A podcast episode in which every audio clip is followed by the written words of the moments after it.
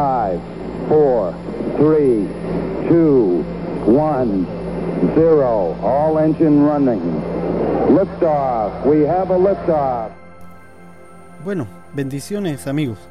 Y hoy vamos a seguir con este punto que vamos a revisar en estos audios. En el anterior estuvimos viendo lo que era consultar al Señor y la importancia de consultarle a Él acerca de las cosas que, que vamos a hacer y, las decisiones que vamos a tomar. Y vimos el ejemplo de Ocosías. Y vimos cómo también el espíritu de Moab es, una, es, es alguien, digamos, que se opone al destino de Dios. Es alguien que va en contra, por ejemplo, de las generaciones de Dios y trata de contaminarlas. Podríamos hablar de Moab eh, en alguna otra ocasión donde podamos tener más de cinco minutos para esto, pero por ahora quiero que nos centremos en otro punto y esto está en 2 de Pedro 3.2, vamos a usar 2 de Pedro 3.2 para poder verlo. Dice, para que tengáis memoria de las palabras que antes han sido dichas por los santos profetas y del mandamiento del Señor y Salvador dado por vuestros apóstoles. Y aquí está hablando Pedro acerca de, de tener memoria, de recordar, de traer a nuestra mente las palabras que ya fueron dichas por los santos profetas y se está refiriendo obviamente a la escritura, se está refiriendo a, a los profetas que hablaron acerca de Jesús y se está refiriendo también a los profetas de la iglesia que en ese tiempo estaban ya entre medio de la iglesia, en medio de ellos y estaban profetizando y estaban trayendo revelación.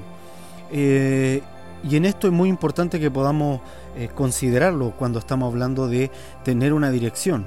Lo primero que deberíamos hacer cuando queremos tomar una decisión es revisar las cosas que Dios nos ha dicho en el pasado. Eh, obviamente Dios no se va a contradecir a sí mismo, así que si Él ha repetido algo de diferentes formas, a través de diferentes medios, si Él te, te dio, voy a dar un ejemplo, te dio una palabra hace un par de años atrás, y si luego la reiteró a través de otra persona que tal vez no era precisamente alguien que pudiese saber de aquello que Dios te dijo, y si luego lo reiteró nuevamente en un encuentro entre tú y Él en tu lugar secreto, y así ha estado reiterándolo, entonces lo más seguro y lo más obvio es que te está dando una dirección clara hacia dónde ir. Y lo primero que necesitamos hacer para poder eh, direccionarnos es poder recordar las palabras que Dios nos dijo. Y esto no solo tiene que ver con traer la memoria y tener un recuerdo melancólico, sino tiene que ver con tomar aquella arma, la única arma que es ofensiva. Cuando digo ofensiva no me refiero a ofender a alguien, sino que me refiero a que hay armas eh, espirituales que son de defensa y hay armas que son para atacar. Y las armas de defensa las conocemos, las conocemos todas, el yelmo de salvación, el escudo de la fe, en fin.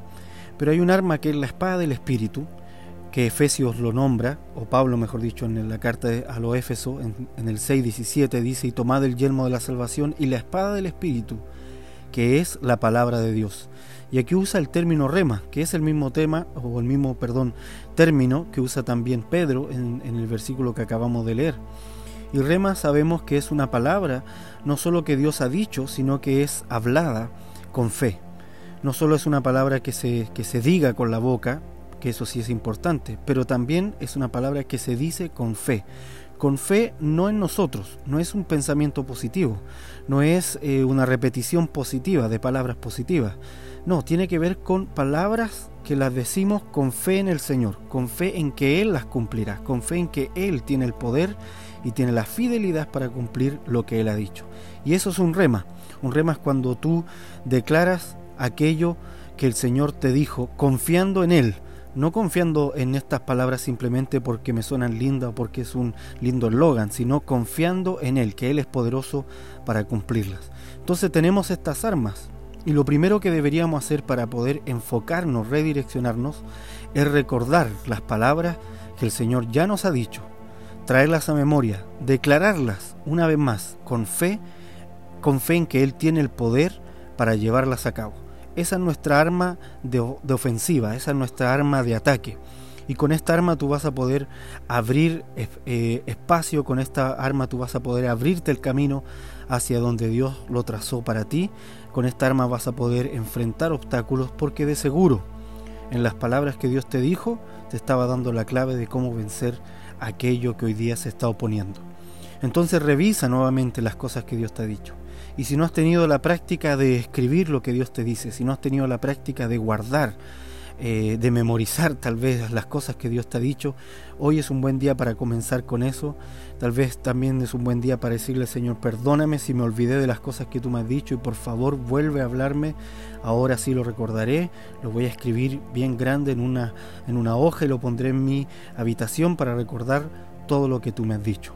Y así seremos direccionados con esta arma que el Señor nos dio de ataque, con esta arma que es su palabra. Dios les bendiga.